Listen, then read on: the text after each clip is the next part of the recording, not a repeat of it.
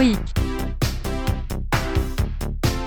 stoïque, stoïque, Aujourd'hui, je vais faire une petite confession. Je vais vous parler d'un moment de faiblesse, d'un moment où je me suis rendu compte que je me laissais emporter par un comportement qui n'était pas du tout stoïque.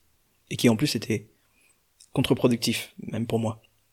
Alors, évidemment, ça m'arrive régulièrement, hein. je suis pas un modèle de stoïcisme. On ne peut que tendre vers le stoïcisme et ce sont des idées qui nous servent de guide.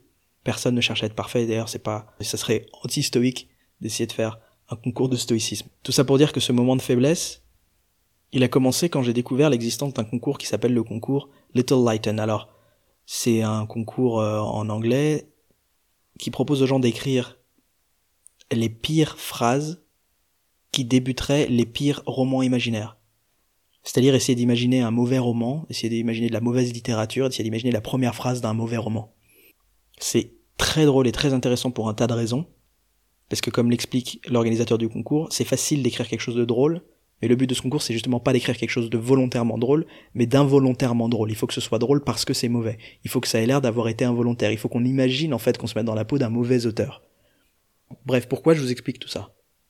J'ai passé vraiment beaucoup de temps à juste lire toutes les propositions et les commentaires de l'auteur et je trouvais ça vraiment drôle et ça me faisait vraiment rire de me moquer de à la fois ces auteurs imaginaires, donc les propositions faites par des, des gens qui ont écrit ça de manière volontaire, mais aussi des euh, suggestions de phrases qui ont été prises dans des trucs qui ont vraiment été écrits et vraiment été publiés, comme par exemple Fifty Shades of Grey, 50 nuances de Grey, et même d'ailleurs certains romans que je lisais quand j'étais plus jeune, de Anthony Horowitz et sa série Alex Rider. Enfin voilà, je, il y a beaucoup de phrases comme ça qui sont euh, proposées, qui ont été vraiment écrites et vraiment publiées, que ce soit dans des livres ou dans des magazines. Et effectivement, c'est mauvais et c'est très drôle d'en rire et de déconstruire ça.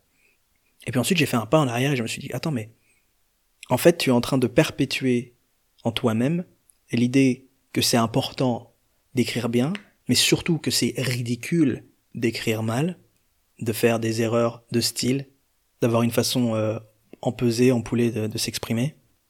Et c'est complètement contraire à quelque chose que j'essaie d'intégrer, une idée que j'essaie d'intégrer, particulièrement pour quelqu'un qui veut produire régulièrement du contenu comme je le fais moi, l'idée que ce qui compte c'est de le faire en fait, c'est de garder l'élan, c'est de produire. Et j'ai déjà parlé de ce conseil-là qui est le conseil qui est donné par Dan Harmon, le, le scénariste derrière Rick et Morty, qui dit que pour continuer à créer, pour faire face à la page blanche, il faut se donner comme objectif d'écrire de la merde. On écrit tous les jours de la merde, c'est très facile à faire, la barre est pas haute, on se met pas de pression.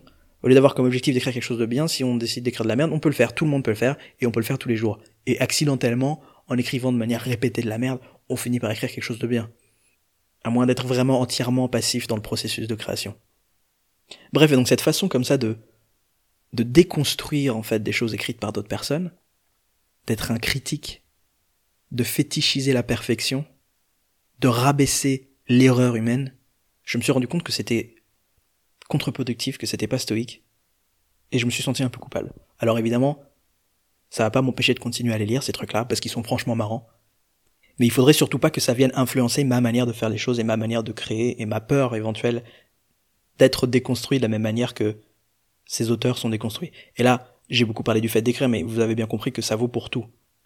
Marc Aurel a écrit Ça ne cesse jamais de me surprendre. On s'aime tous plus que les autres et pourtant, on se préoccupe bien plus de leurs opinions que de la nôtre.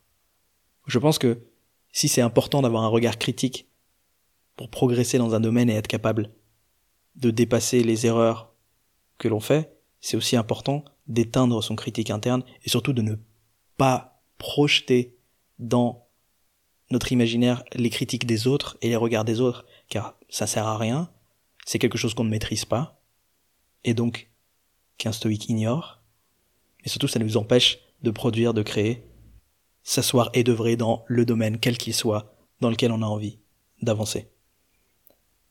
Donc éteignez votre critique interne, ne pensez pas aux critiques des autres, gardez l'analyse pour les moments où vous avez besoin de passer à l'étape supérieure, mais n'utilisez surtout pas comme prétexte pour ne pas faire les choses et pour avoir peur.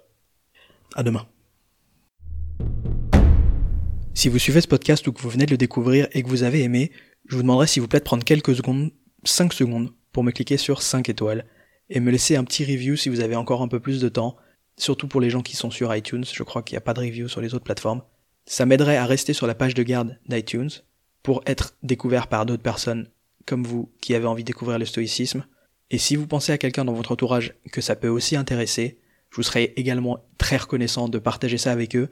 C'est comme ça principalement que les gens me découvrent, c'est grâce au bouche à oreille. Alors si vous pouviez faire ça, je vous serais très reconnaissant et je vous dis à demain.